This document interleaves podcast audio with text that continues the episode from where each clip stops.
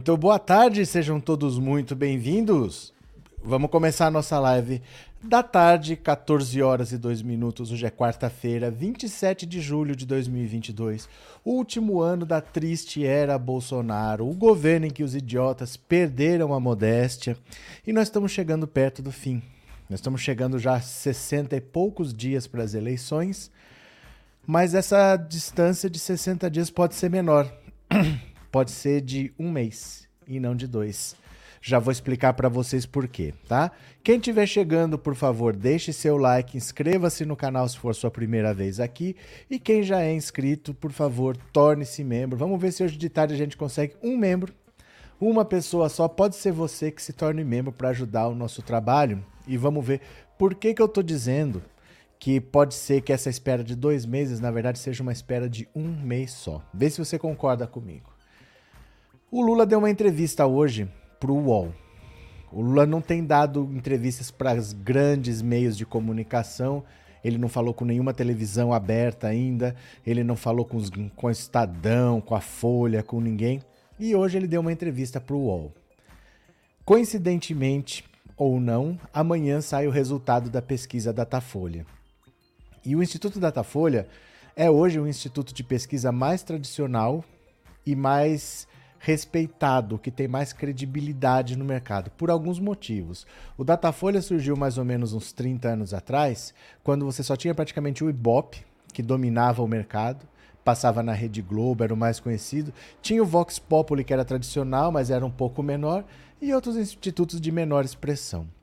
O Datafolha não gostava muito do Ibope, achava as pesquisas muito superficiais, poucas perguntas. E a Folha de São Paulo então falou: eu vou criar o meu próprio instituto para fazer pesquisa para mim. E ela criou um instituto, o Datafolha, foi a Folha de São Paulo que criou, que é do mesmo grupo, né? O grupo Folha da Manhã é o portal UOL, Folha, é, o Datafolha ela criou de uma maneira muito mais científica, muito mais aprofundada, e o Datafolha só faz pesquisa para Folha. O Datafolha não vende pesquisa. Então essas pesquisas que você compra, que tem aí no, de intenção de voto para presidente, você pode comprar se você tiver dinheiro. Se você tiver 100, 200 mil, depende da pesquisa, você compra uma pesquisa dessa, você pode registrar no TSE e você pode ter uma pesquisa para você. O Datafolha não, você não compra. Ah, essas pesquisas são todas compradas. O Datafolha não vende pesquisa para ninguém. E é um método muito mais aprofundado, são visitas presenciais, não é por telefone. Então, por isso tudo é uma pesquisa que é esperada com muita ansiedade. E como sai amanhã, e provavelmente vai ser uma paulada no Bolsonaro, a UOL já entrevistou o Lula hoje. E deve ser uma paulada, porque o, o Datafolha faz uma pesquisa por mês. E essa pesquisa de um mês para cá deve ter algumas coisas que vão prejudicar muito o Bolsonaro. Porque a gente teve o assassinato do Marcelo Arruda, que foi terrível. Foi um acontecimento de um cara bolsonarista chegar numa festa gritando aqui é Bolsonaro, invadir uma festa de um desconhecido só porque ele não gostava do PT, matar o cara foi para matar todo mundo. Só não matou todo mundo porque o Marcelo estava armado, sabia que ele ia voltar. Aí o Bolsonaro piora tudo porque vai prestar solidariedade para a família, mas procurou um irmão bolsonarista para conversar que nem estava na festa. É como, por exemplo, se acontece alguma coisa comigo aqui em São Paulo, em vez de ligar para minha irmã que mora aqui do lado, liga para minha irmã que mora em São Paulo, né? Moro 300 quilômetros daqui que não estava aqui só porque é, pode ter ser parecida com ele. Eu tô dando um exemplo, não tem nada a ver. Só para dizer que tem uma irmã perto e uma longe, ele escolheu ligar para longe, né? E ele ligou para um irmão bolsonarista. Pegou muito mal, porque viu-se ali só o objetivo político. Mas veio a PEC das bondades. O Centrão deixou tudo preparado para ele. Ó, aprovamos, mudamos a Constituição, aprovamos estado de emergência, autorizamos a criação do Pix Caminhoneiro, aumentamos o Vale Gás, aumentamos o valor do auxílio emergencial, baixamos o ICMS dos combustíveis, fizemos tudo para você. É só você surfar. Dois dias depois, o que, que ele faz? Chama os embaixadores, diz que o Brasil é uma republiqueta com um sistema eleitoral fraudado, com uma justiça que tem lado, que já escolheu o candidato, e aí ninguém mais fala da PEC das bondades, só fala da reunião com os ministros. Aí, a hora que o povo já estava esquecendo da reunião dos ministros, tem a convenção do PL. E aí, ao invés dele ler o discurso que já estava escrito, o discurso que falando de economia, falando do Pix, do Vale, do não sei o quê. O que, que ele falou? Chamou as pessoas para o último 7 de setembro. Vamos mostrar a nossa força. Vocês sabem o que você tem que fazer. Então ele meteu tanto o pé pelas mãos de um mês para cá que a campanha dele já está desesperada porque sabe que vem uma paulada. Bom não vai ser. A popularidade dele dificilmente sobe porque a rejeição dele é muito grande. Além da rejeição ser muito grande, o, ele só fala para esses radicais e esses radicais afastam os moderados, então é praticamente impossível ele crescer. Mas agora ele deve cair. Ele pode ter uma queda muito grande se ele não tiver uma queda grande, ele também não cresce, porque esse discurso afasta qualquer um que não seja bolsonarista, quem poderia votar nele. Olha, eu sou de direita, não gosto do Lula, mas não consegue votar no Bolsonaro, ele não ganha intenções de votos. E o que eu disse para vocês que isso pode antecipar, eu falei que faltam dois meses para a eleição, mas talvez falte um mês, é porque o Bolsonaro fez uma aposta tudo ou nada para o 7 de setembro ele chamou as pessoas para irem às ruas pela última vez. E não foi um discurso assim, olha, é, vamos mostrar que nós amamos o Brasil, vamos comemorar os 200 anos da independência. Ele esqueceu aquele negócio tudo que ele queria trazer o coração de Dom Pedro para os 200 anos da independência. Ele está convocando as pessoas para dar uma demonstração de apoio a um golpe. E quem fez isso já no passado foi o Collor. O Collor, quando estava para sofrer impeachment, no fim da, das últimos dias, ele convocou as pessoas para saírem às ruas de verde e amarelo, o mesmo discurso, o mesmo discurso, para mostrar que nós acreditamos na família, no não sei o quê, e o povo saiu de preto. O povo saiu de preto com faixas fora Collor e duas semanas depois foi o impeachment e não teve mais o que fazer. Então, essa tentativa do Bolsonaro, ignorando tudo que a campanha dele fala, faça um discurso mais moderado, fale da economia. O povo não quer saber de urna, o povo quer saber de geração de emprego, o povo quer saber que a inflação baixou. Foque nisso, não adianta, ele não faz. Ele talvez tenha se precipitado chamando as pessoas para o 7 de setembro, porque pare e pensa, você tem dois meses até a eleição. Você pode trabalhar dois meses para tentar diminuir a rejeição, para tentar aumentar a sua aprovação. Você tem dois meses para isso. Quando ele convoca o 7 de setembro como data limite, ele cortou pela metade. Então, ou ele vai crescer até o 7 de setembro, ou dali para frente não vai acontecer mais nada, porque a data limite é o 7 de setembro. Daqui até lá, que só tem um mês, ou ele dispara, ou ele cai. Mas é como se fosse o dia da eleição antecipado. A eleição não vai ser dia 2 de outubro, vai ser no 7 de setembro. Ele tem pouco tempo, só tem dois meses, e ele cortou esses dois meses pela metade, convocando uma manifestação golpista para o meio do intervalo. Então ali ou ele dispara, que ele já está no limite, ele só tem um mês para conseguir isso, ou ele vai cair de vez. E agora, com essa pesquisa da Datafolha, nós vamos ter um retrato do que é acontecendo. As perspectivas não são boas, tá? Eu até procurei aqui no YouTube, eu deixei separado, o que o Collor falou naquele dia a convocação que o Collor fez. Quem viu o Bolsonaro falando no domingo e vai ouvir daqui a pouco que o Collor falou, você vai falar, mas é a mesma coisa. Como pode repetir a história do mesmo jeito? E eu vou pôr para vocês ouvirem, tá? Então aqui eu vou compartilhar a tela, eu vou ler algumas notícias e vou pôr o Collor e vou pôr o Bolsonaro falando. Deixa eu pegar o Bolsonaro aqui já deixar no ponto. Que o, do Bolsonaro é mais recente, né? Tá postado no Instagram, no Pensando Auto Insta. Deixa eu deixar aqui, ó. Deixa eu ver onde é que eu acho aqui. Aqui. Deixa eu ver, pera lá, só um segundo. E vou mostrar o color para vocês também. Cadê o Bolsor... Bolsoreco? Aqui. Eu não postei não, mas eu vou mandar aqui no WhatsApp. Pronto. Foi. Está reservado aqui. Nós vamos ouvir as duas falas e vamos ler umas notícias. Podemos? Então eu vou compartilhar a tela, vocês venham comigo porque tá acabando, gente. Estamos chegando no finalmente. Olha. Lula diz que Bolsonaro não teve coragem e que mudará o preço do combustível. O Lula partiu para o ataque. Ele percebendo o Bolsonaro acuado, o Lula partiu para cima. Vamos ver, olha.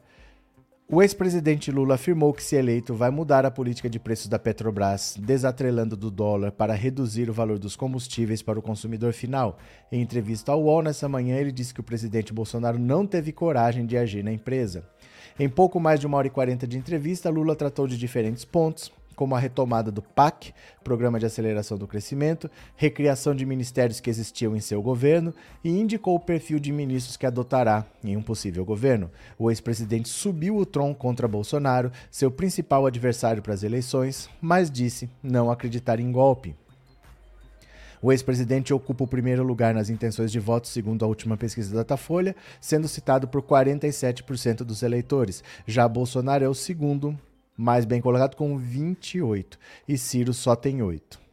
Lula disse que a atual política de preços da Petrobras é para agradar aos acionistas em detrimento dos brasileiros e prometeu fazer mudanças para que o preço seja calculado em função dos custos nacionais, porque produzimos em real, pagamos salários em real.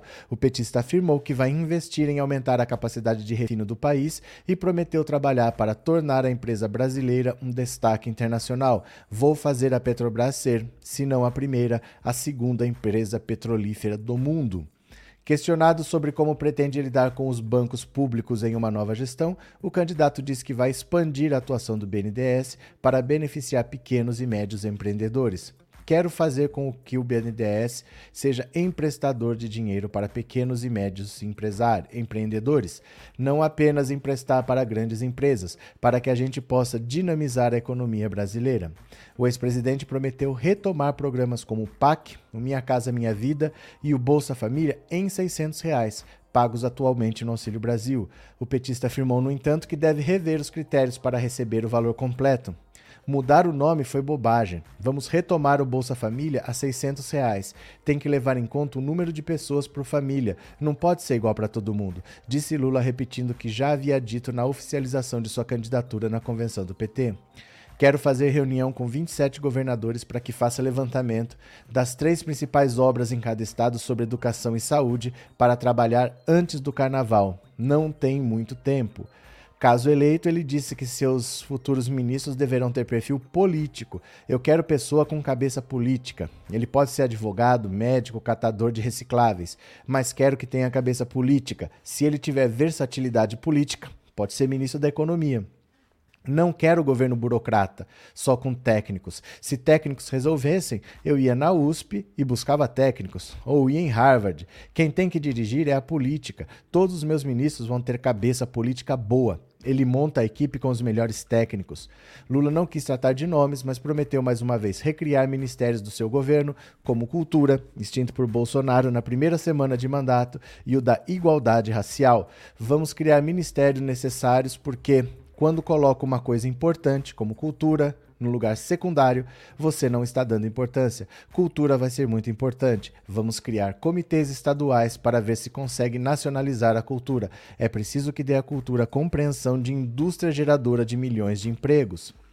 Lula subiu o tom contra o presidente Bolsonaro, mas afirmou não acreditar em um possível golpe de Estado, pois as Forças Armadas não apoiariam um rompimento democrático. Acho que ele vai tentar fazer o que quer fazer mas a gente deve ter em conta que militares são mais responsáveis do que o Bolsonaro, afirmou o ex-presidente sobre a possibilidade de golpe. Convivi com militares e não tenho queixa do comportamento das Forças Armadas. Mantive oito anos de convivência de forma mais digna possível. Essas bobagens que o Bolsonaro fala não têm apoio dos militares da ativa, do alto comando. Ele só pode ser considerado chefe supremo quando fala sério, fala coisa com coisa e respeita as instituições. Ele fala meu exército, mas não é dele. Ele foi expulso do exército por má conduta. Então, como a gente pode pensar em golpe? Não acredito em golpe. Não acredito que as Forças Armadas pensem nisso. Se ele começar a brincar com a democracia, ele vai pagar caro. O ex-presidente disse ainda que Bolsonaro não tem inteligência e bom senso ao convidar apoiadores para os dados de 7 de setembro, como já havia feito no ano passado, durante a convenção do PL, que o alçou oficialmente à reeleição no último dia domingo, repetiu o feito em críticas ao STF.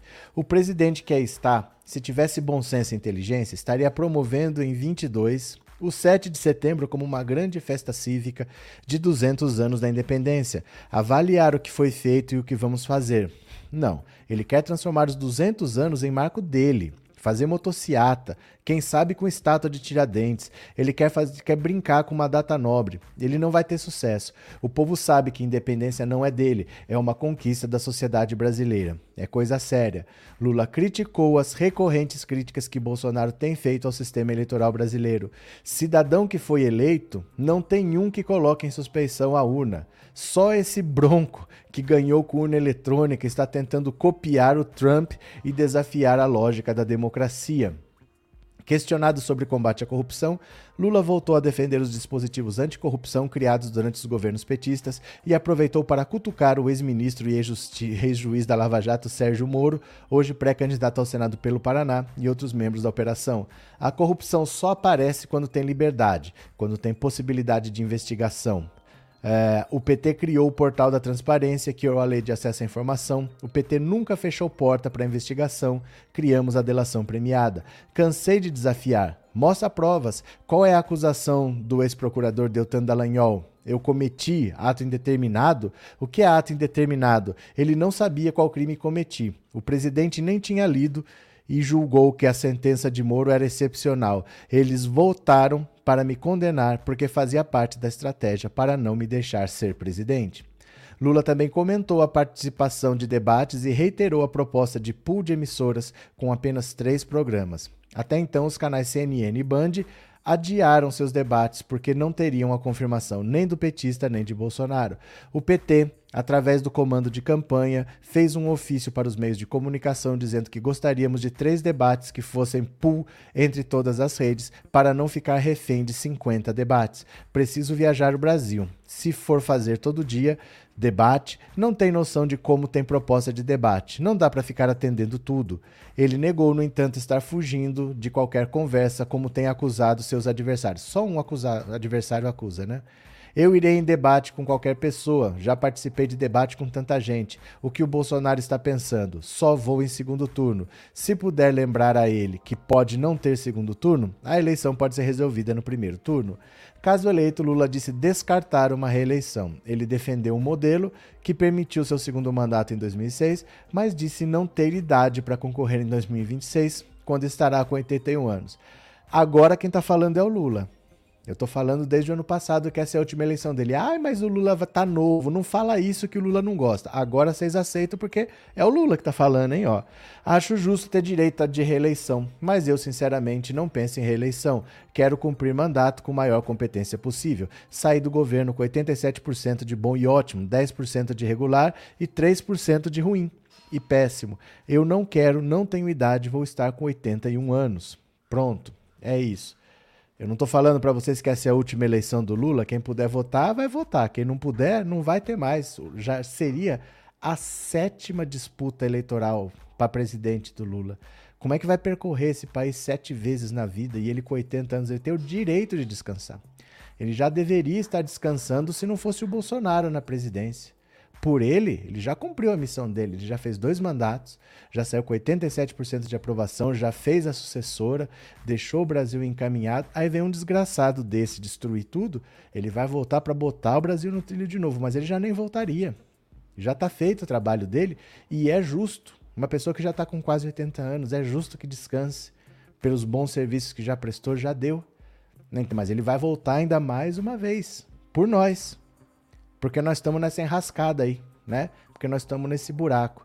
Mas não vai ter uma seguinte, isso é certeza que não tem. Não imagine o Lula com 81 anos percorrendo o Brasil de novo. Sete eleições para presidente, já tá boa, já é a sexta, né? Então agora é o Lula que tá falando. Agora vocês não brincam comigo, que agora é o Lula que tá falando, viu? Cadê a Márcia? Hoje vi um cara ao meu lado numa praça de alimentação do shopping, é, dizendo que Bolsonaro reeleito no primeiro turno. Fala que é isso mesmo fala que é isso mesmo, que o Bolsonaro está reeleito no primeiro turno, que ele pode ficar tranquilo, que o Bolsonaro vai ganhar, a urna é fraudada, ele não precisa ir votar e pronto, deixa ele feliz com a, com a verdade dele, né? Cadê? Caramba, quanto mais penso que gosto do Lula, aí descubro que gosto mais ainda, disse a Isabel. O Bozo não tem jeito só sendo preso. Se algum dia ele voltar para ser presidente, aí ele manda matar os pobres, negros, índios e LGBT, os ricos vão ter que trabalhar e limpar o chão, disse a diva. Cadê? Tânia, o UOL foi mais esperto do que os outros meios de comunicação. Saiu na frente com essa entrevista do nosso Lula. Vai que ele não aceita fazer outras. É que não é por acaso. É a data que é interessante para os dois. Porque a pesquisa do Datafolha de amanhã deve ser uma paulada. Olha, vou dizer uma coisa para vocês. Mesmo que o resultado não seja assim, olha, o Lula de 47 foi para 55 e o Bolsonaro de 28 caiu para 20. Não precisa ser isso. Se tiver mantido Passou um mês e o Bolsonaro não recuperou terreno. Não dá tempo. Não dá tempo. Se mantiver a distância, já é uma paulada, porque só tem dois meses para a eleição. E ele convocando esse 7 de setembro, o golpista dele, ele cortou ainda esse intervalo pelo meio. Bolsonaro não tem tempo de virar esse jogo. Então já vai ser uma paulada se o Bolsonaro já não tiver diminuído muito a diferença. E tudo indica que não. Tudo indica que a diferença deve aumentar. Ele deve desidratar, o Ciro deve desidratar, a Simone Tebet deve desidratar e deve tudo migrar para o Lula. Porque foi muito ruim, de um mês para cá, a morte do Marcelo Arruda, a atitude do Bolsonaro de conversar com o irmão e não conversar com a viúva que estava lá, não conversar com o filho dele que estava lá. Aí depois a PEC das bondades que ele jogou no lixo, convocando os embaixadores para falar besteira. Depois a convenção do PL. É tanta besteira que ele fez nesse um mês que ele deve cair. Mas mesmo que ele não caia, se ele não reduziu muito a diferença, já é uma paulada, porque não tem mais tempo. Já está em cima da eleição. O 7 de setembro virou data da eleição agora, falta um mês para eleição, né? Isabel, eu ouvi alguém dizer que não tem raiva do PT, mas sim especificamente do Lula. Mas isso daí, Isabel, deixa falar. Vocês não têm que levar isso no coração de vocês, porque muita gente nunca gostou do Lula, não gosta e nunca vai gostar. O ser humano é assim. Tem gente que não gosta de pizza, tem gente que não gosta de chocolate, tem gente que não gosta de queijo. O que, a gente vai fazer? Tem gente que não gosta. Toque sua vida, que seja feliz. Não quer votar? Não precisa. Vote em quem você quiser. O que a gente vai fazer? Tem gente que não gosta. Tem gente que não gosta de feijão, tem gente que não gosta de sol, tem gente que não gosta de verão, tem gente que não gosta de praia. Deixa lá, vai fazer o quê, né? Não leva isso para você, viu? José Silveira, depois de 23 anos sem votar, votarei contra o Bozo. Pronto, José. É, universo acadêmico. Como eu queria chegar amanhã e o Datafolha mostrar Lula com 55 ou mais de votos gerais. É assim, nós não sabemos o resultado. Nós vamos ter que esperar. Mas não tem muita margem para mudar. O que importa é que o Lula deve ser eleito no primeiro turno. Isso eu falo desde o ano passado. E provavelmente o Bolsonaro deve ter uma queda. A gente não sabe para quanto ele vai nem para quanto o Lula vai, mas deve ser um aumento da diferença. Agora, mesmo que não seja um aumento, mesmo que seja uma estabilidade, mesmo que ele aumente pouco, porque as outras pesquisas, ai, Bolsonaro cresceu dois pontos. Gente, tem uma eleição daqui dois meses, ele vai de ponto em ponto, ele acha que ele chega aonde? Ele precisa de, uma, de um crescimento substantivo e não há essa possibilidade. Porque ele é radical. Ele só atrai para o lado dele quem é radical. Ele não atrai o público mais moderado. É muito difícil ele conseguir isso, né? Tânia, é verdade, tem gente que não gosta do Lula, mas muito bem beneficiado nos governos. Gente, esqueçam isso. Esqueçam esse negócio de gente que não gosta do Lula. Não quer gostar, azar. Sofre. Vai ficar quatro anos do governo Lula reclamando. É problema deles, não é problema nosso, não. Se eles não gostam do Lula, eles que lidem com isso. Vocês estão tentando lidar com o cara que não gosta do Lula. Eles que lutem problema deles. Eles vão ter quatro anos de, de governo Lula para engolir o Lula gostando ou não. E vão ser beneficiados. Se continuar reclamando, vão ser beneficiados e vão botar dinheiro no bolso. Azal deles, que engulam, que espumem. Não estão nem aí. Por mim, não quer gostar, não gosta. Né? Paulo da Silva, professor, eu amo Lula, mas o que a Bebel Gilberto fez é uma ofensa com os brasileiros. E o que o Lula tem a ver com isso, Paulo? Por que, que você juntou Lula e Bebel Gilberto na mesma frase? Que frase louca é essa? Eu amo Lula, mas o que a Bebel. O que, que o Lula tem a ver com a Bebel Gilberto? Quer dizer que, por exemplo, se eu rasgar uma bandeira aqui, você não vai votar no Lula? O que, que, tem uma coisa a ver com a outra? Cada um responda pelos seus atos. Gente, vocês têm uma capacidade de misturar coisa que não tem nada a ver. O que, que a Bebel Gilberto tem a ver com isso? Ela responda pelos atos dela. O Lula não tem que responder pelo que os outros fazem, não. Né? Uai, cadê? Deixa lá. O Bozo não é radical, é cruel, canalha e burro, muito burro. Então acho que você não sabe o que quer dizer radical, Júlio. Acho que você não sabe o que é radical, porque é tudo isso que você disse também. Márcio, tem gente que não gosta da gente, no caso eu mesmo, tem muito aqui que não gosta de mim. Lá vem o Márcio chorando. Olha, bora, vamos ver mais uma aqui que eu vou mostrar os vídeos para vocês, olha. Deixa eu mostrar o vídeo para você aqui. Vocês sabem, esse vídeo aqui tá no YouTube, é do Collor, chamando as pessoas para irem de verde e amarelo nas ruas. E como é um vídeo que é da Rede Globo, eu não posso pôr o vídeo inteiro na tela porque dá direito autoral e aí a Globo derruba o nosso vídeo. Então eu vou colocar o vídeo, mas eu vou colocar só um pedacinho. Você só vai ver um pedaço do colo e você vai ouvir tudo, normal. Mas eu não vou pôr o vídeo inteiro para não dar problema de ter direito autoral. Espero que vocês compreendam, tá? Então deixa eu pegar aqui, ó. Eu quero que vocês ouçam o desespero do Collor e vou comparar com o desespero do Bolsonaro. Para aí vocês verem se tem alguma coisa a ver ou não. Olha só. Vocês lembram dessas imagens aqui, ó? Eu vou pôr para tocar, mas eu vou deixar meio assim, tá? Você vai ouvir tudo, mas como é a imagem da Rede Globo, para não dar problema de direito autoral. Vamos lá. Nós somos a ó. maioria. Nós aqui presentes somos a maioria. Ó. A maioria silenciosa, é verdade, mas uma maioria fiel e trabalhadora. A minoria atrapalha, a maioria trabalha.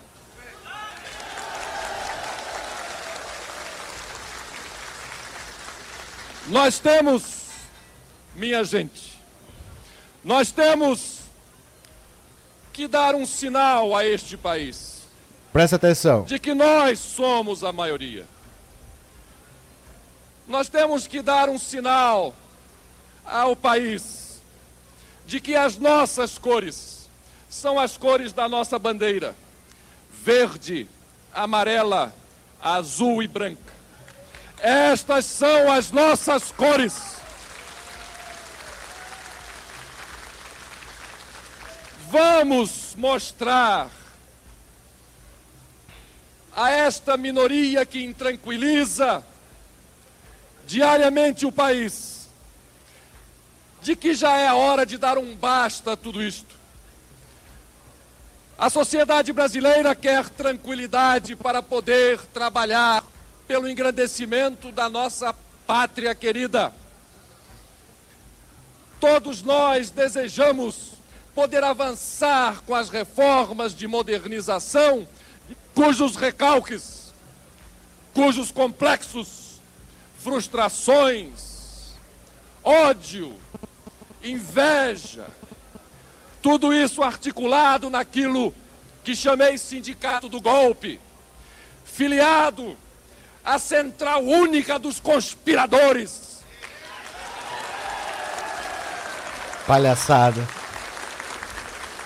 Nós temos que mostrar a estes que nós desejamos trabalhar pelo país mostrar as nossas verdadeiras, verdadeiras cores, o nosso verdadeiro credo, a nossa verdadeira fé. A nossa fé oh, é na ordem no progresso. Olha Deus. A nossa crença é no país. Vamos inundar este Brasil de verde e amarelo. Vamos mostrar as nossas bandeiras. Vamos mostrar as cores que animam o nosso espírito. Mostrar as cores que balançam o nosso coração, que são o verde, amarelo, azul e branco.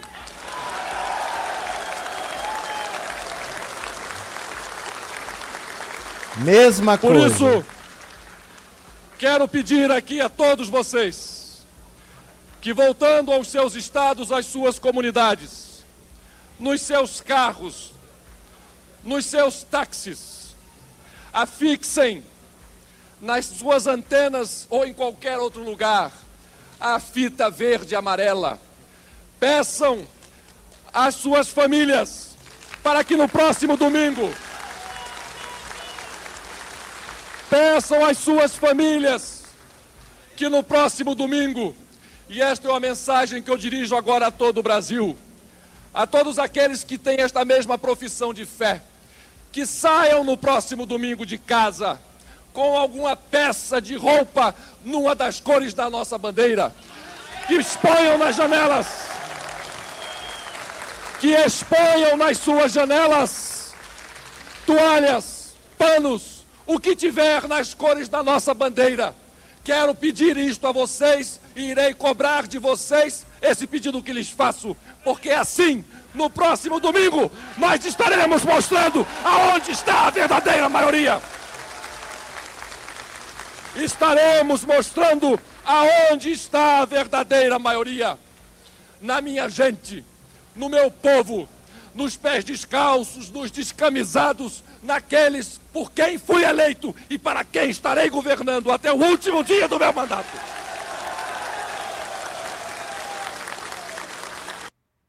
Certo? Isso, eu não sei se vocês concordam comigo, mas me soa muito parecido com isso daqui. Olha, pera lá. Isso me soa muito parecido com isso daqui. Onde está? Olha, no Instagram, pensando alto Insta. Ah, não, não é no Instagram, não. Pera lá. Pera lá, eu mandei aqui pro WhatsApp. Pera lá. Eu mandei pro WhatsApp. Isso me lembra muito um discurso que nós já vimos no tempo do Collor. O que aconteceu foi isso daqui. Veja se vocês lembram. No tempo do Collor, o que aconteceu foi isso daqui. Quando ele chamou as pessoas para ir de verde e amarelo, as pessoas saíram de preto, com fora Collor, né? Foi esse o resultado. Olha. E 15 dias depois foi o impeachment. Foi esse o resultado que ele conseguiu. Levar as pessoas de preto. E o Bolsonaro está fazendo a mesma coisa para o 7 de setembro, seguindo o mesmo roteiro. Veja se não parece muito com o que o Bolsonaro falou. Aqui, ó, dá uma olhada. Convoco todos vocês agora para que todo mundo, no 7 de setembro, vá às ruas pela última vez. Vamos às ruas pela última vez.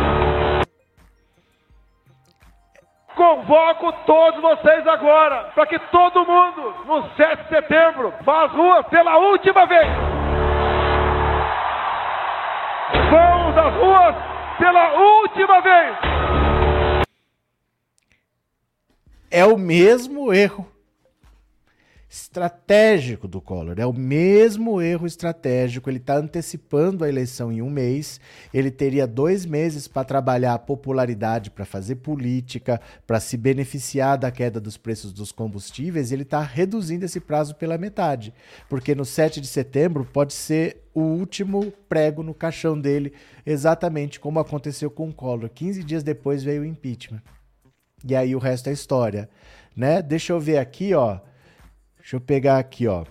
Vamos ler mais uma e aí eu vou conversar com vocês. Dá uma olhada aqui, ó. Ele tá desesperado como o Collor estava às portas do impeachment. Quase sem cartas na mão, Bolsonaro pode apressar o fim do jogo em setembro. Olha, o presidente Bolsonaro passou os últimos dois meses obcecado pela ideia de que, sem uma redução no preço dos combustíveis, sua reeleição correria risco. Na tentativa de evitar essa ameaça, cortou cabeças na Petrobras, pulverizou impostos federais, arrumou briga com governadores e mandou criar 42 bilhões de bondades, entre elas o auxílio caminhoneiro, o auxílio taxista, o Vale Gás, além do aumento do Auxílio Brasil para 600 reais. Na semana passada, o preço nas refinarias finalmente caiu, mas o ex-capitão mal pôde comemorar a notícia. Pesquisa Exame Ideia, divulgada na quinta-feira, revelou que, embora 40% dos brasileiros tenham notado o combustível ficou mais barato nas últimas semanas, isso em nada melhorou a imagem do presidente. Segundo o levantamento, a porcentagem de brasileiros que consideram o governo Bolsonaro ruim ou péssimo subiu para 48%, a mais alta porcentagem em três meses, enquanto que a parcela dos que acham ele ótimo, bom ou regular caiu. A PEC, que aumentou em 200 reais o valor do Auxílio Brasil, ameaça ir pelo mesmo caminho. Para criá-la, Bolsonaro espremeu a última gota de pudor liberal que restava ao ministro Paulo Guedes e não hesitou em atropelar a legislação eleitoral, no que foi imediatamente seguido pelo presidente da Câmara, Arthur Lira, ágil na invocação das heterodoxias que serviam para aprovar em tempo recorde a proposta, agora também conhecida como PEC da emergência eleitoral. Os primeiros pagamentos do Auxílio Brasil começarão a cair na conta dos beneficiados só no mês que vem. Pesquisas qualitativas, porém, já apontam que os efeitos eleitorais da iniciativa deverão ser limitados. Como ocorreu até agora no caso dos combustíveis, as bondades do governo não necessariamente se converterão em votos para o seu titular. O economista Maurício Moura, fundador do Instituto Ideia, estima que a região Nordeste é a mais beneficiada pelo Auxílio Brasil. Bolsonaro irá crescer no máximo 3 pontos percentuais de intenção de votos até a data da eleição. Como o Nordeste concentra 27% do eleitorado, esses três pontos percentuais na região equivaleriam a menos de um ponto no crescimento do presidente no cenário nacional. Ou seja, estão longe de significar uma virada. Os próprios integrantes da campanha de Bolsonaro consideram inútil continuar centrando esforços no Nordeste. No último domingo, Bolsonaro sacou o que parece ser uma de suas últimas fichas nessa eleição. Em tom dramático, convocou apoiadores para uma última manifestação nas ruas. Foi uma jogada arriscada. Como diz um aliado do Centrão, o presidente pode ter cavado o seu dia de Collor. Trata-se de uma referência ao infeliz 13 de agosto de 92, em que o ex-presidente Fernando Collor pressionado por acusações de corrupção, pediu à população que saísse às ruas no fim de semana seguinte, vestidas de verde e amarelo, em sinal de apoio ao governo. Como se sabe, o preto tomou as avenidas e duas semanas depois o Congresso deu o primeiro passo para a abertura do processo de impeachment contra Collor. Se Bolsonaro levar a ferro e fogo a convocação que fez no domingo, estará apostando na capacidade de, em 40 dias, colocar nas ruas uma multidão igual ou maior àquela que compareceu ao tumultuado 7 de setembro do ano passado. Será uma prova de força e uma poderosa alavanca de campanha. Qualquer coisa menor que o ano passado, no entanto, será tratada como um fracasso. E nesse caso, a ousada cartada de Bolsonaro terá o efeito de um blefe que só serviu para antecipar o resultado do jogo. Hum, e agora, hein? E agora, meu povo? Cadê? É, Color Minions, disse o Moura. Cadê? É, Jesus Henrique, mas a maior preocupação mesmo é essa manobra de fazer do genocida senador. Não existe essa manobra, gente. Não existe isso. Não existe cargo vitalício. Os cargos têm que ser eleitos, têm que ter mandato. Isso é inconstitucional, tá? Não é possível fazer isso no Brasil para tentar escapar de puxar uma etapa. E não existe um cargo que evite você de ser preso. Não existe. Vocês lembram de quantos casos de parlamentares que foram presos? A Flor de Lis está presa, no exercício do mandato. O Daniel Silveira foi preso no início do mandato. O Delcídio, lembra do Delcídio de Oliveira? Foi preso no, durante o mandato também, no exercício do mandato. Não existe isso de ter cargo para não ser preso. Não sei de onde que saem essas ideias. De que se você tiver um mandato, você não é preso. Não existe isso. E é inconstitucional o mandato vitalício. No Brasil, é uma democracia representativa, os eleitores escolhem seus representantes direta ou indiretamente, periodicamente, não existe cargo vitalício. Tá? Não existe isso no Brasil, é inconstitucional, tá, Jesus? Fui mandado embora porque descobriram que vou votar no Lula, temos que tirar essas pessoas do poder urgente, estamos vivendo numa ditadura. Vando, infelizmente, né? Eu tô torcendo por isso mesmo. Fora Bolsonaro, já passou da hora Maria Gomes. Cadê que mais? É, Juan XB, você acha que a partir do mês que vem a base do governo vai se afastar do presidente Bolsonaro? É que não é assim. Sabe o que, que, que, que tem nessa sua pergunta? Você quer saber se no mês que vem, um dia você vai colocar no Jornal Nacional e tá aqui, ó, exclusivo, Arthur Lira acaba de anunciar que ele está abandonando o governo Bolsonaro. E isso não vai acontecer nunca. Não é porque eles não vão se afastar, é porque isso não vai ser feito abertamente.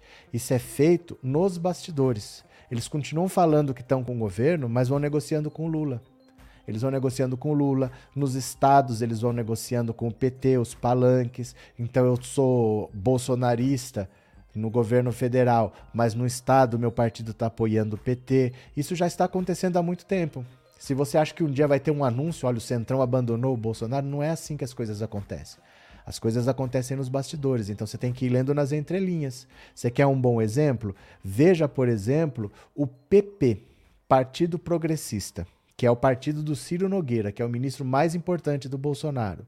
No Mato Grosso, um senador do PP, o Nery Geller, que é ruralista, ele é da bancada ruralista, ele fez um acordo com o PT.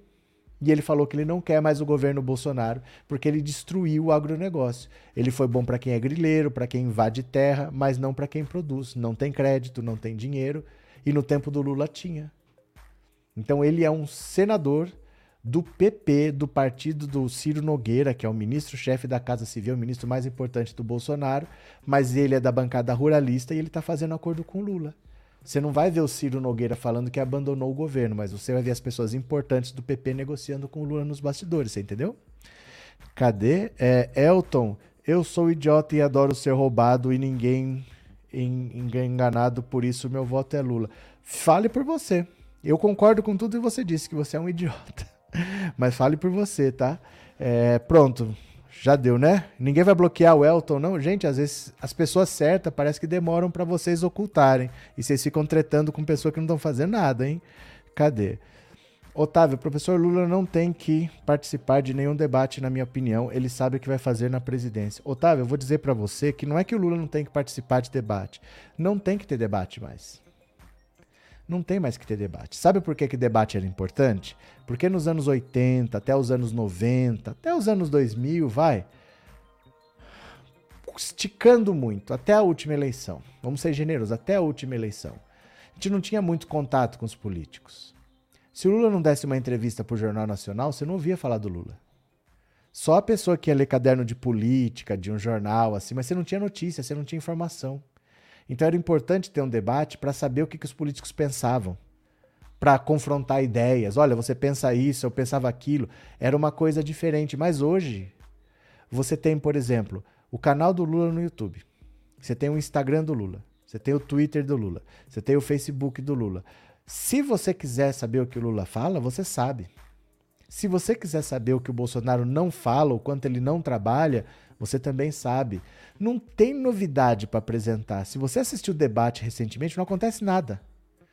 Porque todo mundo já conhece todo mundo. Todo mundo já sabe o que perguntar. Todo mundo já vai preparado com as respostas. Não acontece rigorosamente nada. Só nessa eleição para presidente tem 12 candidatos. Tem 12. Isso quer dizer que, por exemplo, pergunta, resposta, réplica e tréplica. Não é assim? É um minuto para pergunta, três para resposta, quatro. Um para réplica, cinco. Tréplica, seis. Seis minutos. Para os 12 fazerem pergunta e os 12 responderem, vai levar 6 vezes 12, 72 minutos, mais de uma hora. Para fazer duas rodadas de pergunta, para eu fazer uma pergunta para um, uma pergunta para o outro, você já levou duas horas e meia. Não tem condição de fazer um debate com 12 candidatos. O debate tem que ter dois, três, quatro, e olha lá. O ideal é com dois com 12 não é um formato que sirva. Esse formato é antigo. Esse formato é para quando você não tinha mais opção de comunicação. A televisão perdeu relevância. Pouca gente assiste televisão aberta. Dos que assistem televisão aberta, é gente que está querendo assistir ou futebol ou novela. Raramente a pessoa vai assistir televisão para se informar de política, porque se ela quiser se informar de política, tem outros canais para você se informar muito mais eficientes. Então não tem mais por que fazer debate perdeu, a televisão perdeu relevância, o debate perdeu relevância, esse formato é antigo. Então, para mim, não tem que ter mais. Só que eu vou dizer mais para você: não vai ter debate. Não vai ter. Eu acho que tem que acabar. Só que não vai ter. Não vai ter porque o Bolsonaro não vai. O Bolsonaro não irá. Porque tem uma pergunta que ele não pode responder. Não é que ele não quer, ele não pode responder. Todo mundo vai perguntar para ele: você vai aceitar o resultado das urnas? Ele não pode responder essa pergunta, porque ele não pode falar que ele não vai aceitar, porque ele insinua, mas ele não diz abertamente. Porque se ele disser abertamente não vou aceitar, é crime. Então ele insinua, ele deixa subentendido, mas ele não afirma diretamente. Se ele afirmar, é crime. E se ele falar que ele vai aceitar as urnas, ele desmobiliza os radicais. Então ele precisa deixar a dúvida. Ele joga com a dúvida, com o medo das pessoas. Será que vai ter? Será que não vai ter? Ele não pode esclarecer isso no debate. Então o Bolsonaro não irá, porque essa pergunta vai ser feita e ele não quer responder. Se ele não vai, o Lula vai lá para fazer o quê? Para debater com o Pablo Marçal? Para debater com o Péricles do Unidade Popular? O Lula não vai sair de casa para debater com gente que perde para margem de erro. Então, se o Lula não vai o Bolsonaro não vai, quem vai organizar debate com 10 pessoas, sendo que 9 estão perdendo para margem de erro? Ninguém vai organizar esse debate. Então a CNN já adiou, o Estadão já adiou. Esse pessoal não vai fazer debate com esses pequenos aí. Não vai ter debate. O Bolsonaro não pode ir sem o Bolsonaro não ter o que o Lula fazer naquele debate ali. É isso. Tá? Valeu? Cadê? E o Collor voltou como senador, o povo esqueceu. Mas é que tá, o povo não esqueceu. Não é essa a questão. É por isso que o Lula fala que é preciso fazer a regulamentação da mídia.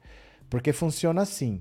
A lei, hoje, diz que político não pode ser dono de emissora de televisão. A família do Collor é. E aí? Na Bahia, a família do ACM sempre foi dona da TV Bahia, que é a Rede Globo. Não pode, mas é. E aí? Normalmente, quem domina a política no Estado também tem a Rede Globo do Estado. A lei diz que não pode.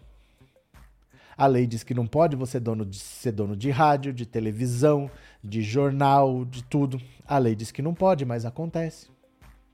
Então, essas pessoas que dominam a informação no seu estado sempre se reelegem, aconteça o que aconteceu. Só sai notícia boa, só sai o que interessa, você não ouve o adversário, só ela que está no noticiário todos os dias. Acaba que essas pessoas se reelegem. Não é que o povo esqueceu, é porque o povo é dominado pelos meios de comunicação que pertencem a uma pessoa só. E a lei diz que não pode. Então é por isso que tem que regulamentar a mídia. Porque não pode ser do jeito que é. A lei já diz que não pode ser como que é, mas acontece. Você entendeu? Cadê? Em Alagoas, a família Collor manda em todo o estado e dominam tudo. É exatamente, Bruno. Exatamente, né? Cadê? É, Paulo Bezerra, alguns pais têm medo de ir contra a escola militar e não posso fazer nada pelo meu sobrinho triste. Mas esse modelo deve acabar. Esse modelo deve acabar com o Lula de modelo de escola cívico-militar, né? Cadê quem mais? Gente, quem estiver assistindo, não esqueça de dar o like. Se você está aqui pela primeira vez, se inscreva no canal. E se você já foi inscrito, eu precisava de um membro. Será que alguém vai se tornar membro hoje? Torne-se membro, né? O Elton tá por aí, vou ter que eu silenciar mesmo, né? Porque os moderadores estão batendo papo, não estão fazendo nada. Não tem problema. Eu mesmo silencio esse Elton que tá enchendo o saco. Pera lá. Eu não sei. O povo fica pedindo para ser moderador. Na hora de moderar, não modera. Cadê o Elton aqui? Esse cara vai ficar repetindo aí que ele é idiota. Nós já entendemos que você é um idiota, Elton. Cadê? Cadê? Cortaram o Elton? Cortaram? Ô, gente, vocês ajudem aí, vocês dão uma força, viu? Se o povo vem aqui fazer palhaçada, indica o Disney Channel pra eles. Cadê? Tiraram? Cadê? Cadê? Acho que já tiraram. Pronto. Tirou, beleza. Aí sim, aí sim, aí sim. Esses palhaços desse Elton, cadê? Pronto. Elton de Paula Cruz. Sai pra lá. Cadê? Cadê? Já passou um membro, o senhor não viu. Passou? Que horas que passou um membro? Não passou, não. Passou, não. Passou, não. Deixa eu ver. Não, não. Passou não. Acho que você confundiu com alguma outra coisa aí. Pode ser aquela mensagem: Fulano é membro há não sei quantos meses, mas não é. Aqui, ó, voltou, ó. Voltou esse tal do Elton. Cadê o Elton aqui? Cadê o Elton? Cadê? O que que tá acontecendo com esse Elton? Porque vai ficar me enchendo o saco, que ele não tá aparecendo para vocês? Não sei o que acontece. Porque no YouTube não aparece. Mas ele tá aparecendo aqui no StreamYard para mim. Marcos, obrigado pelo super sticker e obrigado por ser membro, viu, Marcos? Muito obrigado. Valeu. Obrigado mesmo. Agora aqui, ó, deixa eu pegar mais uma aqui para vocês, ó. Datafolha já soltou uma outra pesquisa que é só com o público jovem. As pesquisas estão sendo feitas por partes mais segmentada. E essa pesquisa aqui é só com os jovens, então dá uma olhada aqui. Sim, Lula tem 51% entre jovens de capitais, ante 20% de Bolsonaro. 51 a 20. É por isso que ele está desesperado, está jogando todas as cartas, porque ele sabe que não dá para virar. Olha, O ex-presidente Lula lidera a disputa para a sucessão de Jair Bolsonaro entre adolescentes e jovens de 12 capitais, aponta o Datafolha. O petista tem 51 ante 20 do presidente e 12%, e 12 do petista Ciro Gomes. O Instituto fez perguntas sobre eleição e política a pessoas de 16 a 29 anos nos dias 20 e 21 de julho. Ó, se você tem mais de 29 anos, você não é jovem, viu? Os jovens são de 16 a 19 anos. Eu sou jovem. Numa pesquisa à parte de seu levantamento periódico. Nesta pesquisa, em separado com jovens, foram ouvidos 935 eleitores dessa faixa etária em São Paulo, Rio, Belo Horizonte, Salvador, Fortaleza, Recife, Porto Alegre, Curitiba, Goiânia, Brasília, Manaus e Belém. A margem de erro é de 3 pontos para mais ou para menos. Então, olha só. Resposta estimulada e única. 51% votam em Lula, 20% em Bolsonaro, 12% no Ciro. Simone Tebet perde para André Janones com 2, Simone Tebet 1, um, Pablo Marçal 1, um, Vero Lúcia 1, um, Leonardo Péricles com 1, um, todos empatados com a Simone Tebet. Por que, que a gente ainda fala de Simone Tebet, né? Se ela está empatada com a Sofia Manzano, com o Leonardo Péricles, com a Vera Lúcia, com o Pablo Marçal e ninguém fala deles, por que, que ainda se fala com a Simone Tebet do MDB? Ela não deveria estar aqui. Ela já deveria ter saído, né? O resultado guarda semelhança com o aferido nacionalmente na rodada anterior da pesquisa ampla do Datafolha, ainda que os levantamentos não possam ser diretamente comparáveis. Em junho, o extrato mais jovem da amostra, de 16 a 24, não a 29, apontava Lula com 54, Bolsonaro com 24 e Ciro com 10. Esse grupo representa 15% da população. Essa pesquisa à parte mostra outros candidatos bem abaixo, repetindo a tendência nacional. André Janones com 2, Simone Tebet, Vera Lúcia, Pablo Marçal, Leonardo Pericles, Sofia Manzano somam 1%. Não pontuam Emael, Luciano Bivar, General Santos Cruz e Felipe Dávila. Na pesquisa espontânea, quando o entrevistado é questionado sobre sua preferência sem ter uma lista de candidatos à mão, Lula tem 41, Bolsonaro 17, Ciro 3. Aqui, 25% dizem não saberem quem votarão. Então, olha, o Bolsonaro pede para o não sabe. Na pesquisa não estimulada, o Bolsonaro pede para o não sabe. O Lula tem 41, Jair Bolsonaro tem 17, Ciro Gomes tem 3, os outros nem aparecem. E você tem o Bolsonaro perdendo para o não sabe.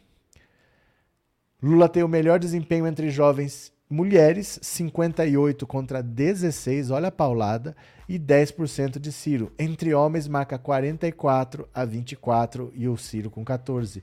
O atual ocupante do Planalto ultrapassa numericamente o antecessor entre evangélicos, num empate técnico improvável no limite máximo da margem, tem 36 e Lula 30.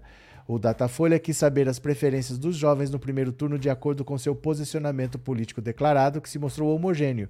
32% se dizem de esquerda, 30% de centro, 33% de direita, os campos aqui compreendendo o espectro do centro ao extremo. Entre os direitistas, Bolsonaro tem vantagem sobre Lula, 42 a 35, com Ciro marcando 7. Previsivelmente, na esquerda, o petista tem 78, seguido do petista com 11 e o Bolsonaro com 4. Aê, olha a esquerda, hein? Olha a esquerda. Na direita, o Lula tem 35. Entre os que se declaram de direita, Lula tem 35. Entre os que se declaram de esquerda, o Bolsonaro tem 4. Esquerda é esquerda, direita é festinha. Direita é festinha. O Lula tem uma larga vantagem na direita, larga vantagem não, uma grande avaliação na direita, 42 a 35, ele perde, mas estamos falando de direita. Dentro da direita ele tem 35 e tem 4% da esquerda que vota no Bolsonaro. Esses aqui o o Globo Repórter tinha que descobrir quem são, onde vivem, o que pensam pessoas da esquerda que votam no Bolsonaro, né? Sabe o que é isso? Deve ser cirista. O cara se diz de esquerda e vota no Bolsonaro, mas não vota no Lula de jeito nenhum. Lula teria 61% dos votos dos jovens em um eventual segundo turno, 61 a 27, é mais do dobro, né? E 11% não sabe. Valeu? Como eu digo para vocês, os números estão explodindo, não há muito que Bolsonaro fazer. Esse desespero está levando ele a antecipar a eleição, a eleição de 2 de outubro vai ser praticamente uma antecipação 7 de setembro. A 7 de setembro do ano passado já foi um fiasco porque ele passou duas semanas divulgando o 7 de setembro. Ele fez motociata no Brasil inteiro duas semanas antes. Eles colocaram um ônibus para levar as pessoas. O 7 de setembro não foi marcado para ser no país todo. Foi só em cidades principais, que era para concentrar as pessoas. Quem queria participar tinha que ir para uma cidade específica. Acho que foram umas 10 ou 15 cidades só no Brasil todo. Chegou ônibus para caramba para ir para São Paulo e foi muito menor do que do que se esperava. Eu fui. Eu estava lá. Naquele dia, a esquerda foi para o Vale do Anhangabaú. É Vale do Anhangabaú ali? Era. Ela foi para o Vale do Anhangabaú e a, o Bolsonaro ficou na Paulista. Eu fui para as duas. Mas eu estava num hotel que era perto da Paulista. Eu falei, já que eu vou pegar, vou deixa eu dar uma olhada aqui. Tava muito pequeno. Tava muito pequeno assim. Você a Paulista é grande, ela tem uns 3 quilômetros. Você tinha que andar bastante para chegar onde as pessoas estavam, estava muito vazio e já foi um fiasco ano passado. Este ano, que as pessoas estão com medo depois do que aconteceu em Foz do Iguaçu, deve ser uma manifestação pequena. Eles vão mostrar aquelas imagens fechadinhas aqui para parecer que tem muita gente, mas nada nada significativo. Não esperem muita gente nessa manifestação, não. Sueli Resistência, obrigado por ter se tornado membro, viu? Obrigado pelo apoio, obrigado pela confiança e seja muito bem-vinda. Puxa uma cadeira que vai ter bolo. Cadê quem mais? Cheguei agora, Marci, mas sempre atenta nas explanações, seja muito bem-vinda. Conscientizar os jovens sobre a luta de classes é primordial. David, assim, é claro que tudo que você falar com o jovem é importante, tal. Mas sabe o que é importante realmente? Nesse momento é usar a energia do jovem para tirar o Bolsonaro de lá. É preciso mobilização. O momento de conscientização é algo de longo prazo. A gente precisa de mobilização agora. Tem uma eleição de 2 de outubro. É importante que ele tire o Bolsonaro de lá. Essa pesquisa mostra que o jovem está fazendo isso. E foi assim na ditadura militar também. No, a maior parte de quem lutou contra a ditadura foram os jovens quem apoiava a ditadura eram os velhos, aquele pessoal que só quer manter os privilégios, só quer manter as mordomias, aquele pessoal da tradição, família e propriedade que queria manter as coisas como estavam. Esses é que apoiavam, como agora. Como agora, você vai para manifestação na Paulista, só tem uns velhos que cheiram naftalina Paulista lá. Você fala, esse cara não tem mais futuro pela frente, quer destruir o futuro do jovem, né? quer acabar com a possibilidade dele. Gente, quem que acha que a saída para você sair de qualquer situação é ditadura. Eu vou ganhar se eu perder. Porque na ditadura você perde direitos, né? A, a saída para eu ganhar é eu perder. Que lógica é essa? É só cabeça de velho que só quer manter os privilégios mesmo, né? Os jovens sempre são contra. Cadê? Carl Gauss. Robson Silva, assisti boa parte, não vi pegadinha na entrevista do UOL, fora o momento da pergunta de corrupção, mas Lula respondeu à altura. Inês também viu Elton abatido no frigorífico. O que aconteceu, Silvia? É, Rodolfo, já posso reservar hotel para posse do Lula? É, eu acho que não sei nem se dá. Não sei nem se dá. Eu resolvi em março. Eu reservei em março, eu acho. Não sei se você vai achar. Se você puder procurar, já procure. Tomara que ache boa sorte. Mas assim, já devia ter feito, viu? Vamos acordar, Brasil. Vamos eleger o máximo de parlamentares da esquerda. Chegou a extrema-direita fascista nazista nunca mais. Alcino. É, Bolsonaro e seus filhos raivosos se achavam monarcas. Eu não sei. É muito difícil entender a cabeça deles. É uma cabeça muito tosca. Eles não são só perversos. Eles são muito burros também. Eles têm uma cabeça difícil de entender. Porque às vezes você é perverso. Vamos dizer, por exemplo, Pega o maníaco do parque. Lembra do maníaco do parque? Tá preso até hoje. Ele saía com a motinha dele, procurava uma menina aleatória, conversava com a menina, falava que era de uma agência de modelos, que ele estava fazendo books, botava a menina na garupa da moto, levava para o parque do estado, estuprava, matava. Você sabia o que ele ia fazer. Ele fez isso não sei quantas vezes. Ele tinha um método no que ele ia fazer. Ele era previsível. É que ninguém imaginava que era aquele cara assim até a notícia vir à tona, mas você sabia o que ele ia fazer, tinha uma coerência. Ele saía de casa com aquele plano, ele ia executava aquele plano, tal, ele não se desviava, ele não ia fazer outra coisa. Os Bolsonaros não são assim, eles são burros. É difícil saber o que, que eles querem. O Bolsonaro cada hora faz uma besteira diferente. O Centrão já largou mão. Eu não tenho o que fazer. A gente deu de mão beijada para ele a PEC das bondades, baixamos o preço do combustível, estamos melhorando o valor do Auxílio Brasil, demos um duplo twist carpado para aprovar aqui esse estado de emergência. O cara chama embaixador para falar de urna eletrônica. O cara chama o 7 de setembro para ser um golpe, ao invés de ser uma festa, para falar que conseguimos derrubar a inflação, que estamos trabalhando. O Centrão já largou mão. Já viu que não adianta. Não adianta. O Bolsonaro é burro. Ele é uma pessoa burra. É difícil saber o que vai na cabeça daquela gente lá, né? Valeu, Edna. Leila Aparecida, obrigado por ter se tornado membro, obrigado pelo apoio, obrigado pela confiança, viu? Muito obrigado de coração, valeu pelo apoio, obrigado. Também vi a entrevista no UOL, ele sempre mostra conhecimento e sabedoria. Eu vou falar uma verdade para vocês. Eu não assisto entrevista do Lula. Eu não assisto entrevista do Lula, porque assim, o Lula tem uma história. O Lula tem uma trajetória e o Lula tem uma coerência muito grande. Então, se você assistir uma entrevista do Lula amanhã, vai ser muito parecida com essa. E se você assistir o Lula daqui um mês, vai ser muito parecida com essa. Se você assistir o Lula daqui um ano, vai ser muito parecido com isso daí. Você pega uma entrevista de um ano atrás, é muito parecido, porque tem uma coerência. Do mesmo jeito que eu falei que os Bolsonaros são todos burros e que você não consegue imaginar o que ele vai falar, você vê a convenção do PL. O que, que esse cara vai falar? Ninguém sabe. O Lula não. O Lula tem uma coerência. Então o Lula, eu vejo depois do que, que ele falou, mas ele não me surpreende.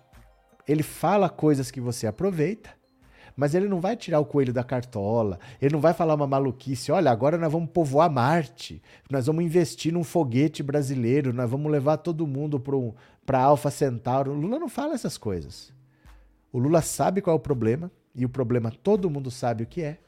O Lula sabe qual é a solução e todo mundo sabe qual é a solução, só que ele tem coragem de falar e ele vai lá e faz.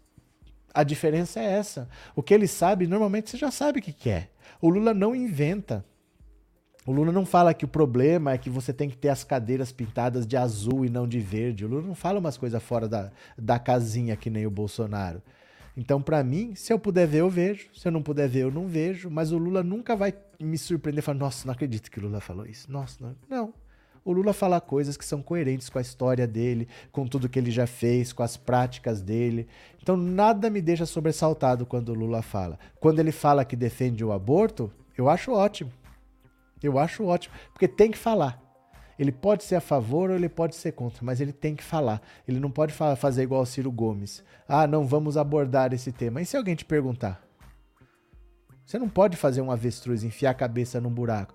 Ele falou: eu, pessoalmente, sou contra. Eu não, não sou cristão, eu não faria, mas como chefe de Estado, para mim é uma questão de saúde pública. Respondeu. Ninguém vai perguntar isso para ele, porque ele já se antecipou e ele já falou. Acabou. Fizeram uma semana lá de barulho e não se fala mais. Agora, qual que é a posição do Ciro Gomes? Ciro Gomes evita. Entendeu?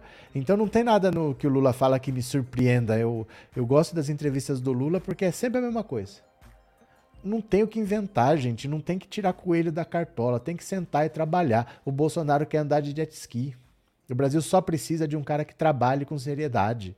Não é um país destruído por uma guerra civil, não é um país que está no meio do deserto, não é um país sem recursos. É precisa de alguém que trabalhe. A gente precisa de um presidente. É isso só que precisa. A gente não precisa do, do Einstein misturado com Da Vinci, que tem uma solução. No... Não, a gente só precisa de um cara que senta e trabalha. Nós estamos há quatro anos sem presidente da República, essa é que é a verdade. E não vamos ficar com um cara desse chamando as pessoas para irem armadas para uma guerra civil até quando? A gente só precisa de alguém que sente lá e trabalhe. E nós vamos conseguir.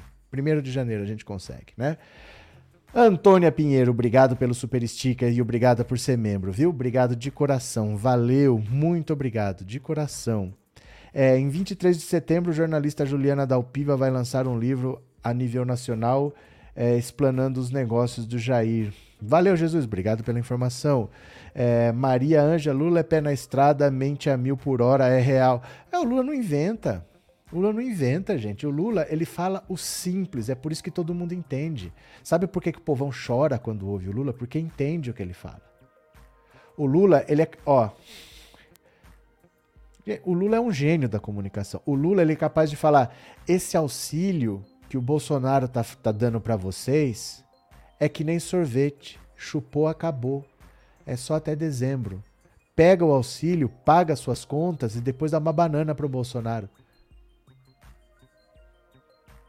ele consegue reduzir a uma imagem que qualquer que a minha filha entende, que a Teca entende. Ele falou: o auxílio é igual um sorvete, chupou, acabou, que é só até dezembro. Recebeu, caiu na conta, paga suas contas e dá uma banana pro Bolsonaro. Ele consegue, ele não fica falando porque essa PEC que vai contra a lei de responsabilidade fiscal, dribla a lei eleitoral. Não. Isso aqui é igual um sorvete. Chupou, acabou. Caiu na sua conta, paga suas contas e depois dá uma banana pro Bolsonaro. Acabou. O Lula é assim. Essa é a simplicidade que emociona as pessoas, porque qualquer pessoa entende o que ele está falando com essa imagem. O Ciro Gomes vem com o tripé macroeconômico. Isso não emociona. Isso não toca. Isso só serve para o cirista que é um bando de gente fresca, que quer ser de esquerda, mas que não aceita votar com o povo. Ah, não, com o PT não, com o povo não, com o Lula não. Eu quero o cara que estudou em Harvard. Né? Verdade, Ana Maria. É, professor mudar a cor do meio-fio de vermelho para azul. É. Agora o, os militares vão pintar as urnas eletrônicas de branco, será? Eles vão passar lá pintando a urna eletrônica de branco? Que eu acho que é só isso que eles sabem fazer, né? Cadê que mais? Os jovens estão fazendo o L adoidado. Zuleika, os jovens não se conformam. Os jovens não se conformam, eles têm muita energia, né? O Lula conhece o povo brasileiro trabalhador, ele sempre soube falar muito bem, inteligente e articulado. É, o Lula. O Lula é um, é um caso muito sério. Ele é um líder respeitado no mundo todo. Os líderes do mundo inteiro recebem o Lula. Quem está vindo para o Brasil, não sei se está vindo ou se veio aqui agora, a presidente da Colômbia. Veio, acho que ela veio ontem. Veio, conversou com o Lula e foi embora, não passou em Brasília. A presidente da Colômbia veio ao Brasil, conversou com o Lula e foi embora. Não tocou, não passou em Brasília, não falou com o Bolsonaro. É assim que as coisas funcionam. O Lula tem credibilidade, o Lula conversa com as pessoas, o Bolsonaro as pessoas evitam, não passam nem perto, né? Cadê? O futuro do Bozo é dizer que jamais, nossa bandeira jamais será vermelha, mas não por falta de emprego. Ana Maria. Discursos do Lula têm conteúdo, a gente entende. Mas é isso. É isso. Por isso que eu não me preocupo em ver. Ai, teve, o que ver o que o Lula vai falar. Eu já sei o que ele vai falar. E todo mundo sabe o que ele vai falar. A diferença é que ele fala a mesma coisa, tem coerência, tem fundamento o que ele fala, não é coelho da cartola e ele vai fazer. Ele vai sentar lá e vai fazer. A diferença é essa. Então não é papo furado, não é conversa fiada, mas é a mesma coisa que ele já falou. Gente, o Lula tem coerência. O Lula não inventa maluquice. Mas ele chega lá e faz. É isso, né? É isso. É, Lula disse hoje: pegue o auxílio e coma, senão o Guedes toma. ai, ai, ai, o Lula é demais, cara. Lula é de Garanhuns, minha terra, aqui somos assim. Olha o Fernando pegando carona no Lula. Você toma vergonha na sua cara dizer que aqui somos assim. Você toma vergonha nessa sua cara. Cadê? É, o Ciro Gomes nunca foi de esquerda, ele mudou de partido nove vezes. Paulo, ele começou praticamente na Arena, porque ele era da Arena quando ele não tinha idade para ser de Arena. O pai dele era da Arena, que era o partido da ditadura, mas ele oficialmente não era porque ele não tinha idade. Quando ele teve idade, a Arena virou PDS. E aí ele se filiou ao PDS, foi o par primeiro partido dele. Depois ele mandou por todo lado, ele foi pro PSDB, foi pro PMDB, foi pro PPS, foi pro PSB, foi pelo até esqueci. Ele teve um monte de partido já. Ele entrou no PDT em 2015. E o Brizola morreu em 2004. Então não tem nada a ver Ciro com Brizola. Eles não conviveram no PDT com com, ao mesmo tempo, eles não são contemporâneos de PDT. O PDT em que ele entrou já não era mais o PDT do Brizola, porque o PDT hoje é uma bagunça. O PDT hoje se perdeu no caminho, cada lugar é de um jeito, né? Aliás, o Ciro conseguiu expulsar, ele não expulsou, né? Mas a governadora de, do Ceará vai pro PT, a Isolda, né? Luiz Cavalcante, eu nem preciso mais ouvir o Lula, confio e acredito. É, e se você ouvir, você vai ver faz sentido. Ele já falou, ele já falou, ele já falou. Por isso que eu falo, gente, para que debate? Para que debate? O Lula é coerente. Ele não vai falar nenhuma coisa lá que você nunca ouviu. Ele é uma pessoa elegante, ele não vai sair xingando ninguém. Alguém vai xingar. A gente já sabe quais são as mentiras que vão falar. O Lula não vai se abalar. A gente já sabe o que é um debate. Por que, que a gente precisa ver isso? Ninguém assiste. A verdade é essa. Todo mundo fala que tem que ter debate, mas ninguém assiste. Passa de madrugada, passa tarde, começa às 10 da noite, acaba uma da manhã, não acontece nada. A verdade é essa. E a gente vê a repercussão no outro dia, a verdade é essa, né? Cadê? O Lula tá querendo enterrar o Bolsonaro logo no primeiro turno e a terceira via só tá atrapalhando. Não existe terceira via, André. Não existe terceira via. A imprensa que inventou terceira via, ninguém quis terceira via, ninguém pediu terceira via. Então o pessoal ali com um, dois pontos não fazem diferença. O Ciro Gomes não vai desistir, porque o Ciro Gomes prefere que o Bolsonaro vença. A verdade é essa. Para o Ciro Gomes, ele sabe que em 2026 não tem Lula próprio Lula falou agora. Antes eu falava, agora o próprio Lula falou. Ele não vai disputar a eleição em 2026. Não tem Lula. E se o Bolsonaro vencer, em 2026 não tem Bolsonaro, porque são só dois mandatos. Ele não pode disputar um terceiro mandato. Então, uma vitória do Bolsonaro representa para o Ciro um 2026, uma eleição sem Lula e sem Bolsonaro.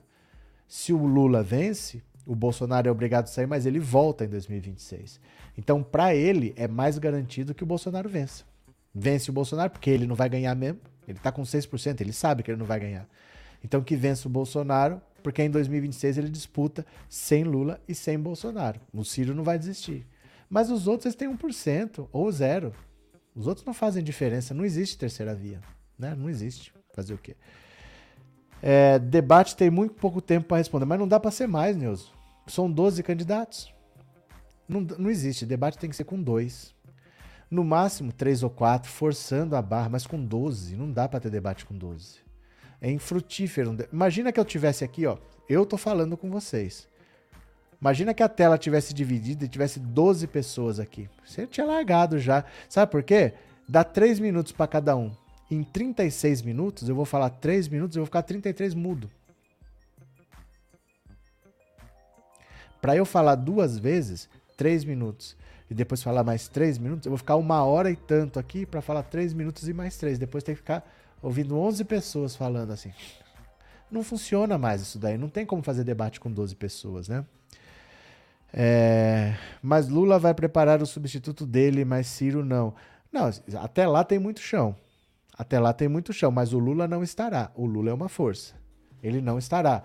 E o Bolsonaro tem 30%. O Lula precisa, o, o Ciro precisa somar três eleições para ter 30. Então o Bolsonaro, se ele não estiver para o Ciro, é melhor, porque o Ciro não tem essa pontuação. Uma eleição sem Lula e sem Bolsonaro, para ele é o que, que é a chance, né? Cadê? Lula foi forjado nas ruas, nas portas das fábricas de São Bernardo, no tempo da ditadura, e nunca teve medo de falar. Conheço Lula desde essa época, eu era metalúrgico. Gerson Gerson, pronto. É, Francisca, tô indo para sua casa. Olha o Fernando. É, Ciro vai fazer igual a propaganda do índio. Senta e chora, senta e chora. Que propaganda do índio que é essa? É, Márcio, eu fico só imaginando deitar para dormir sabendo que não tem no comando. Quem tá no comando é Lula. Dormir e babar tranquilo. A Painho tá tomando conta de nós. Valeu. Cadê? MDB era o Manda Brasa. É, Eudomiro, pronto. Paulo Firmino, em uma assembleia de metalúrgicos, os PMs confiscaram o carro de som. O estádio estava lotado e o Lula resolveu o problema usando a técnica da repetição e fez a assembleia. Pronto. Agora eu vou parando então por aqui, viu, meu povo? Eu vou parando por aqui porque já deu uma hora e quinze de live. Vou preparar a live da noite daqui a pouco, vou ler umas notícias, mas eu agradeço a todo mundo que participou. Se você não deu seu like, deixa o seu like aqui antes de sair quem é, já é inscrito, não esqueça de se tornar membro. Eu volto às 19 horas. Posso contar com vocês? Então pronto. Beijo grande, obrigado por tudo. Até daqui a pouquinho e eu já fui. Valeu, meu povo. Tchau.